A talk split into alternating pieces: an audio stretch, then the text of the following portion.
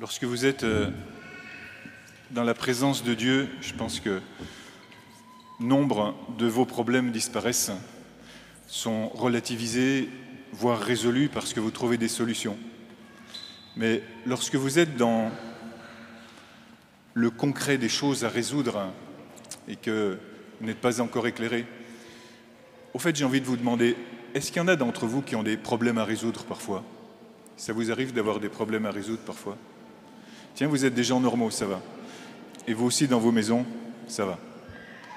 Et alors, ma question est, où est-ce que vous allez chercher des solutions? Où est-ce que vous allez chercher des solutions? Où est-ce que nous allons chercher des solutions lorsque cela nous arrive? En général, notre tête, elle fourmille d'informations, sans doute beaucoup trop.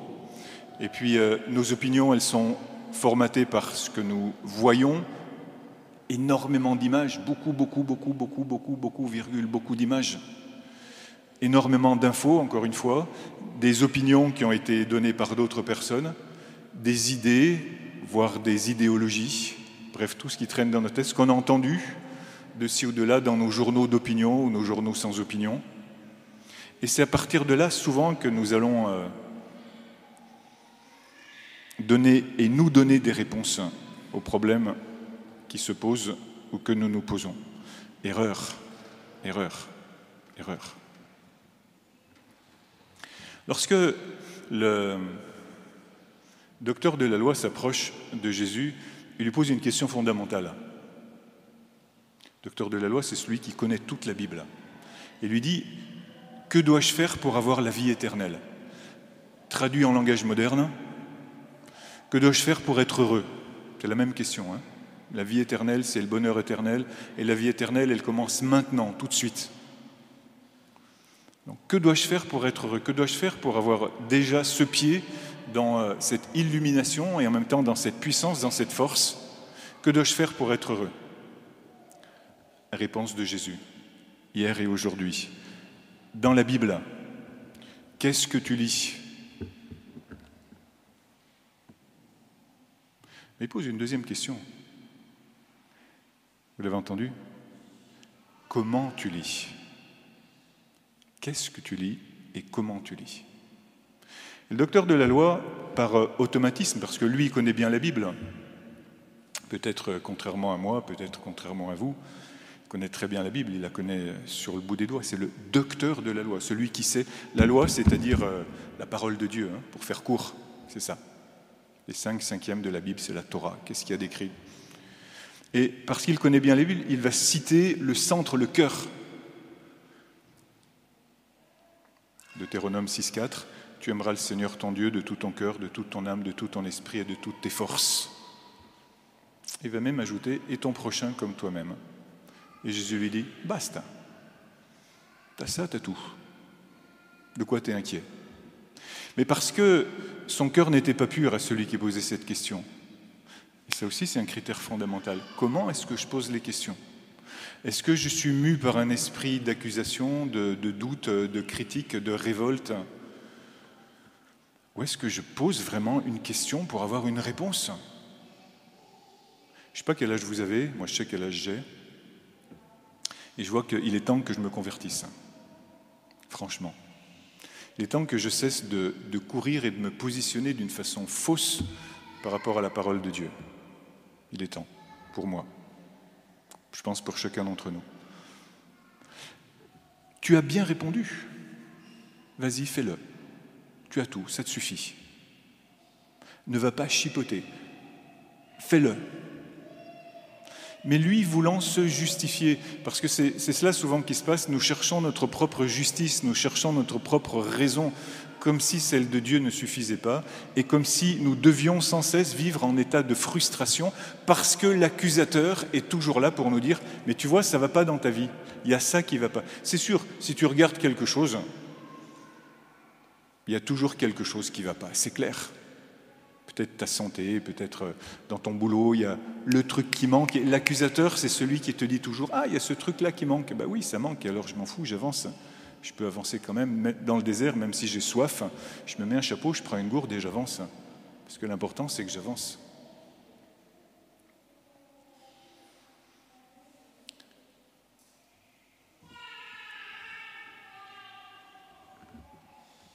Qu'est-ce que tu lis et comment tu lis? Vous connaissez ce bouquin? Celui-là, c'est mon mien, hein mais tu as ton tien chez toi aussi tu as ta Bible aussi chez toi. Moi, je te conseille celle-ci. Je te conseille celle-ci. Et j'aimerais bien que cet été, euh, tu puisses faire euh, de ce bouquin ton livre de l'été. Parce que c'est là où tu vas trouver les réponses. Euh, mais tu vas dire, mais c'est compliqué la Bible. Et alors, la parole de Dieu, encore une fois, la Bible te donne la réponse. Elle dit, cette parole que je te donne aujourd'hui, c'était la première lecture, c'est la première lecture. C'est la réponse à ta question Si Tu dis, mais c'est trop compliqué la Bible. Souvent vous dites ça, c'est trop compliqué la Bible. Et la première lecture te dit, mais non, mais non, pas du tout. Cette loi que je te donne aujourd'hui n'est pas au-dessus de tes forces ni hors de ton atteinte. Pourquoi tu vas regarder forcément euh, plus de séries et plus de films que passer du temps à te nourrir de ce qui te donne la vie éternelle?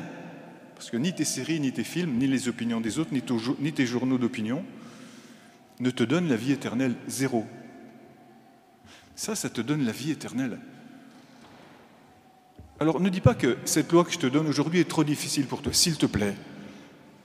Ne dis pas que je t'ai donné une mauvaise vie, que je t'ai donné un mauvais mode d'emploi et que tu es le vilain petit canard, s'il te plaît. Voilà ce que te dit Dieu. Cette loi n'est pas au-dessus de tes forces ni hors de ta atteinte. Elle n'est pas dans les cieux pour que tu dises Ah, qui montera là-haut dans les cieux nous la chercher? Qui nous le fera entendre afin que nous la mettions en pratique?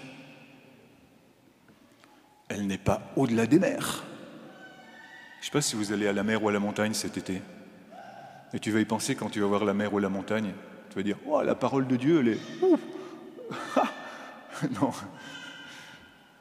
Au-delà des mers. Parole de Dieu. Elle n'est pas au-delà des mers que tu dises, qui se rendra au-delà des mers pour nous la chercher?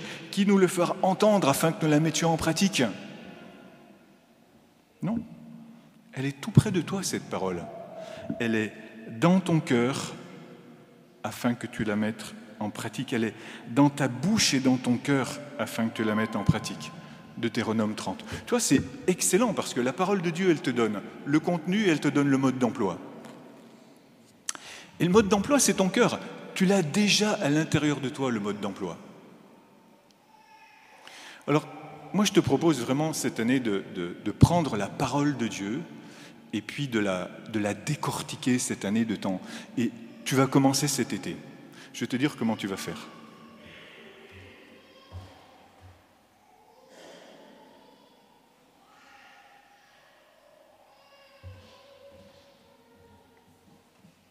Vous voyez bien? C'est une belle salade d'été. Alors, je te montre pour que tu te rappelles, d'accord? Alors tu vas prendre la Bible tranche par tranche. C'est comme une salade, donc il y a mozzarella, tomate, mozzarella, tomate, mozzarella. Alors tu commences par un évangile. Alors si tu en as déjà lu un, tu prends un deuxième, c'est l'évangile de Marc. Sinon, tu prends l'évangile de Marc ou de Luc. Puis après, tu vas dans l'Ancien Testament, tu prends Genèse, tomate. Mozzarella, acte des apôtres tomate Exode. Et ensuite, tu alternes entre les livres prophétiques, c'est-à-dire euh, tous les prophètes, et puis ensuite les livres du Nouveau Testament, les lettres pastorales. Et tu alternes comme ça, et tu vas jusqu'au bout. Alors je ne sais pas combien de temps ça peut te prendre. Ensuite, parce que tu as envie de goûter autre chose, il y a le ton là autour, eh bien tu vas prendre les livres historiques, Josué, Juge, Samuel, Roi. Parce que peut-être que tu as envie à un certain moment de prendre quelque chose qui soit euh, un peu plus attrayant, d'accord? Et puis tu vas saupoudrer, donc avec euh, les tomates et puis le basilic. Alors ça, ce sont les livres de la sagesse, les proverbes. tu vas te régaler avec les proverbes, tu vas rire avec les proverbes. Ça va? Si tu ne te rappelles pas, tu regardes la vidéo, comme ça tu te rappelles. Et, à chaque fois que tu vas voir cet été et que tu vas composer une salade comme ça, tu vas te dire, ah oui, tiens, il faut que je lise ma Bible.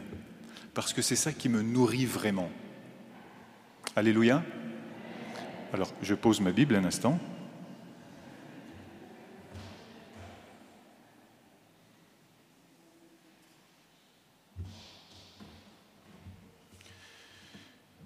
Et donc, je me dis, comment est-ce que je lis? Alors, comment est-ce que tu lis? Tu vas lire, alors, premier critère, avec ton cœur. Et dans ton cœur, tu vas lire avec le cœur de Jésus, la Bible. C'est bien sûr un livre d'information, mais parce que c'est un livre de sagesse, tu le lis avec le cœur de Jésus.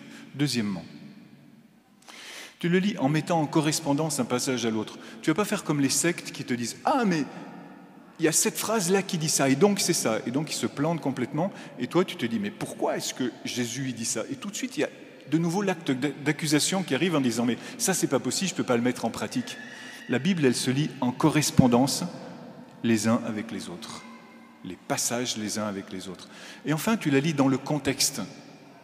Tu vois que ça a été écrit il y a 2000 ans, 1500 ans, il y a 1000 ans, pardon, il y a 3000 ans, 2000 ans, 1500 ans, et tu replaces ça dans le contexte. Dire, tu lis avec intelligence. Et vraiment, tu vas te régaler. Alors, il se passe une chose, c'est que en lisant la Bible, tu vas avoir une espèce de, de renversement de culture et de valeurs et d'enseignement parce que Christ lui-même va t'enseigner, comme il fait pour le docteur de la loi. Tu peux dire au Seigneur, mais Seigneur, moi je ne comprends pas, Esprit Saint, éclaire-moi, parce qu'il y a des choses que tu ne vas pas comprendre. Ce n'est pas nécessaire de tout comprendre. Il est dit que l'Esprit Saint t'enverra au fur et à mesure ce qu'il faut, la sagesse et la mémoire pour comprendre. Alors le docteur de la loi, lui, pas parce qu'il est comme toi en recherche et qu'il veut comprendre. Lui, il veut se justifier. Il dit oui, mais qui est mon prochain? Alors Jésus raconte cette parabole que tu connais très bien. Et puis, il pose cette question étrange, Jésus, et il va te poser des questions étranges si tu écoutes bien. Il va te dire, qui a été le prochain de l'autre? Il a renversé la question. Il ne dit pas, qui est ton prochain? Il dit, qui a été le prochain de l'autre? Et le docteur de la loi, parce que Jésus nous enseigne. Et c'est bien de poser des questions comme Thomas, comme Philippe. Pas pour se justifier, mais pour justifier Dieu.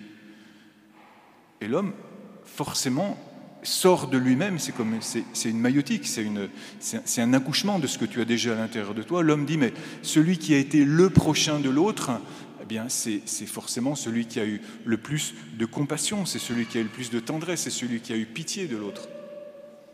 Tu as la réponse. Va et toi aussi fais de même. Ce qui fait que Jésus a renversé les choses en disant, mais tu vois, c'est toi qui es le prochain. Tu n'as pas besoin de chercher ton prochain, c'est toi qui es le prochain.